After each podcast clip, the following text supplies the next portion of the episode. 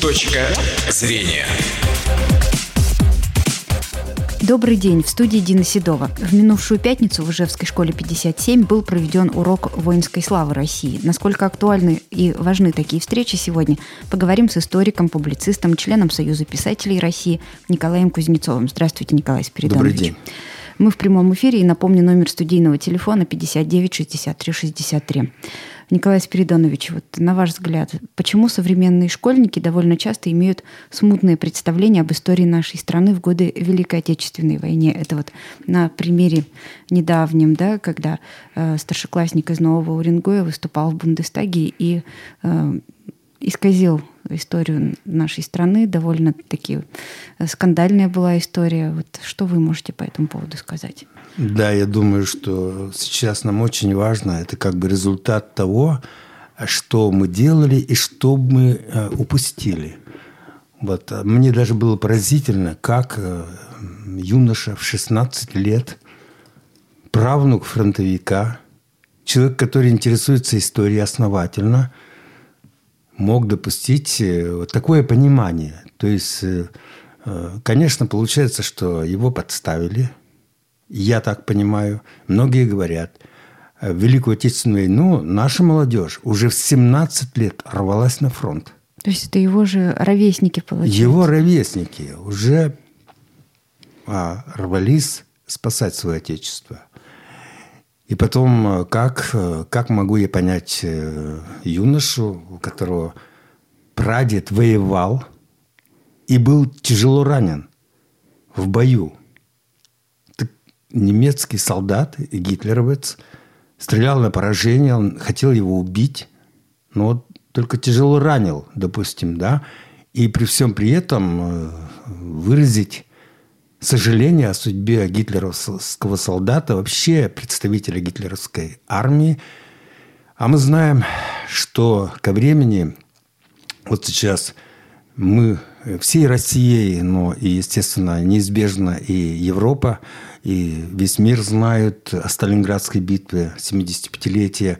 Мы отмечаем, вот контрнаступление началось 19 ноября и шло вплоть до 2 февраля 43 года. Но и Сталинградский котел, в его понимании, на это Сталинградская битва была, потому что к этому времени мы уже потеряли почти 5 миллионов наших жителей. Я имею в виду боевые потери, войска, мирное население. Уже вот столько человек мы потеряли. И, конечно, конечно, э, это очень важный этап был нашей битвы, Сталинградской битвы для нашей страны, потому что вопрос э, был жизни и смерти нашего государства. Угу. Мы знаем, э, при падении Сталинграда вот, могла вступить в войну Пантунская армия, одномиллионная, очень сильно подготовленная. Были близко от наших границ уже турецкие войска, хотя Турция придерживалась нейтралитета, но, но ведь э, гитлеровское командование давило со всех сторон, чтобы они вступили в войну. И неспроста же летом, это 20 8 июля 1942 года вышел приказ «Ни шагу назад», вот, а где подписались все под этим приказом, начиная от рядового до генералов. Вот, ни шагу назад.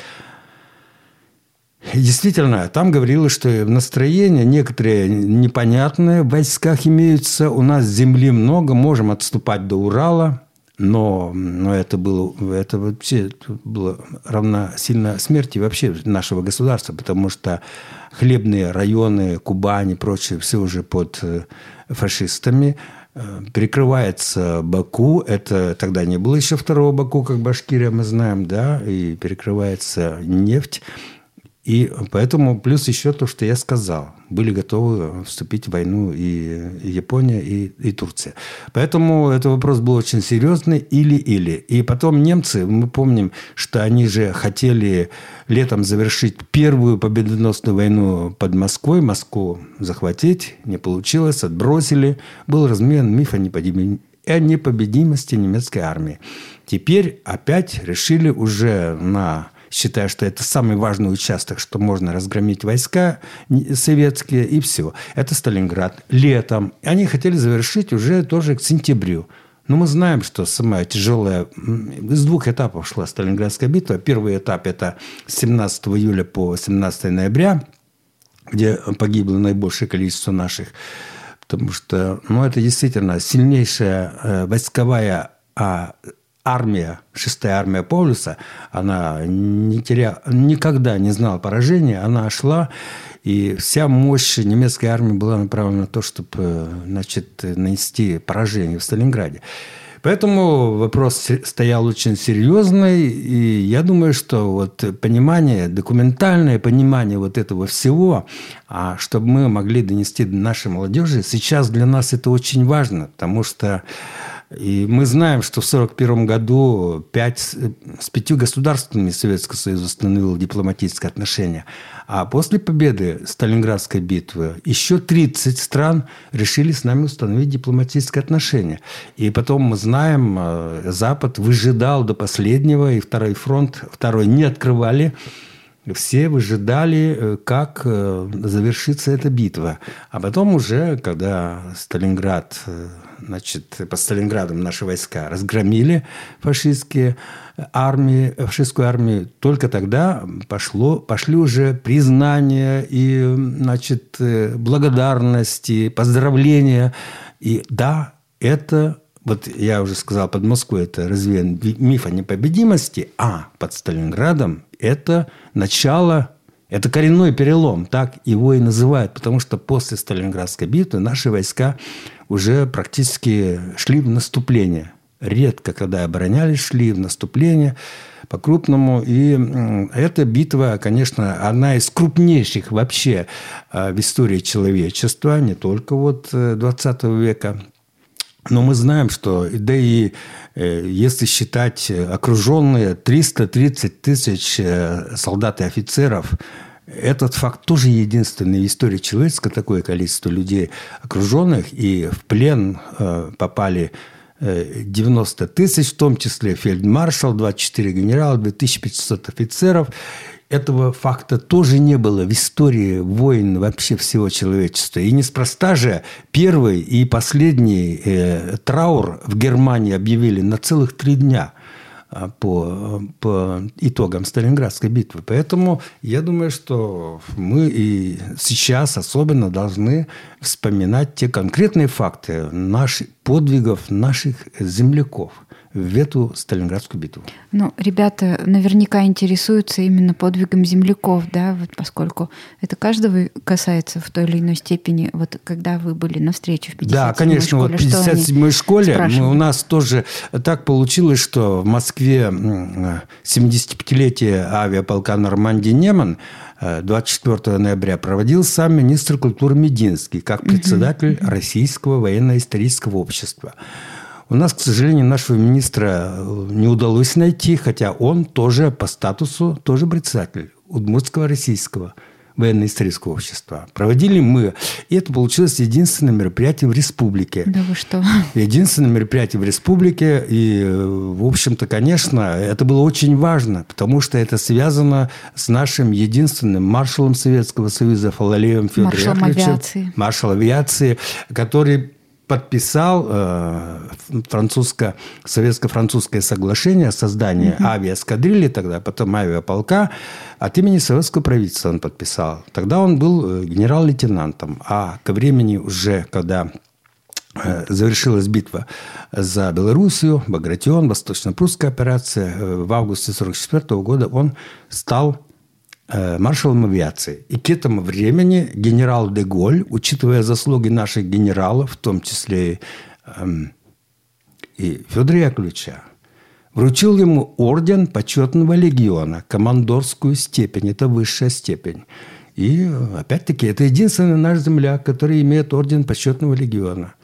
Я ребятам рассказывал, что это единственный наш земляк, полководец, Э, действительно настоящий полководец, который получил четыре ордена полководческих. Два ордена Суворова первой степени, орден Суворова второй степени, орден Кутузова первой степени, ну и знаем э, орденский знак, то есть орден почетного легиона. И это единственный земляк, который имел на квартире прямой телефон со Сталиным. И единственный земляк, который во время демонстрации и парадов, и парад Победы, когда шел в июне 45-го, стоял на трибуне Мавзолея рядом со Сталиным. И поэтому я и ребятам рассказывал, что вот э, это национальная гордость, национальное достояние. И я был удивлен, когда в Ижевске открыли проспект. Когда-то, я точно не знаю, на несколько лет назад открыли проспект э, Фалалеева. Это Александровское кладбище, лесок и почти грунтовая дорога, метров 350-400 но я даже подумал, ну, это, для меня это, допустим, факт, и ребята мне сказал свои отношения. Для меня это ну, кощунственный такой факт, издевательский. И я читал в интернете э, мнение людей. Они говорят, ну надо же, единственный маршал, и какую, какой дороге дали имя маршала авиации. Народ удивляется.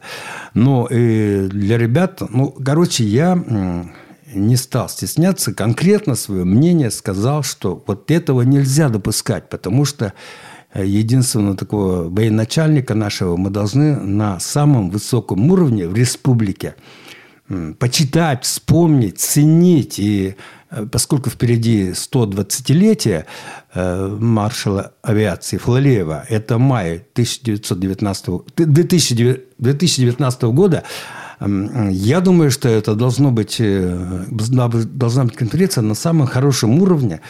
Как я говорил ребятам в 57-й школе, сначала мы отметим 120-летие Павлеева, это в мае 2019 а 10 ноября 2019 отметим столетие Михаила Тимофеевича Калашникова. Угу. То есть это очень высокого уровня человек, который в 56 лет умер. У него войну были инфаркты. А в период Сталинградской битвы он был координатором военно-воздушных сил Красной Армии. Он был начальником штаба военно-воздушных сил, потом зам, началь... зам командующего Э, военно-воздушными силами Красной Армии. Поэтому и так его ценили другие военачальники, и Сталин его ценил.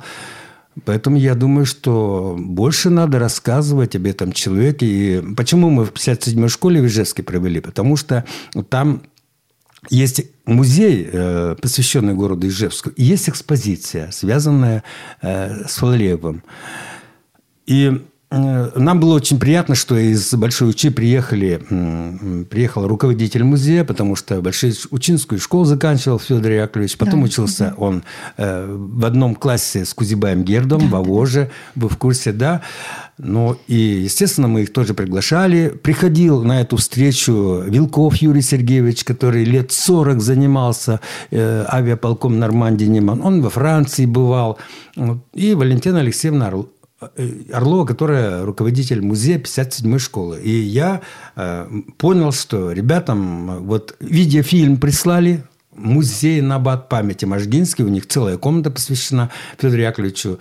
И э, впечатление положительное, ребятам очень понравилось, потому что много фактов, много интересных, таких фактов, которые они никогда не слышали. У нас звонок, э, наденьте наушники, пожалуйста. А, добрый день, говорите, пожалуйста, вы в эфире. Здравствуйте. Это Ольга. Здравствуйте. Вот у меня такой вопрос.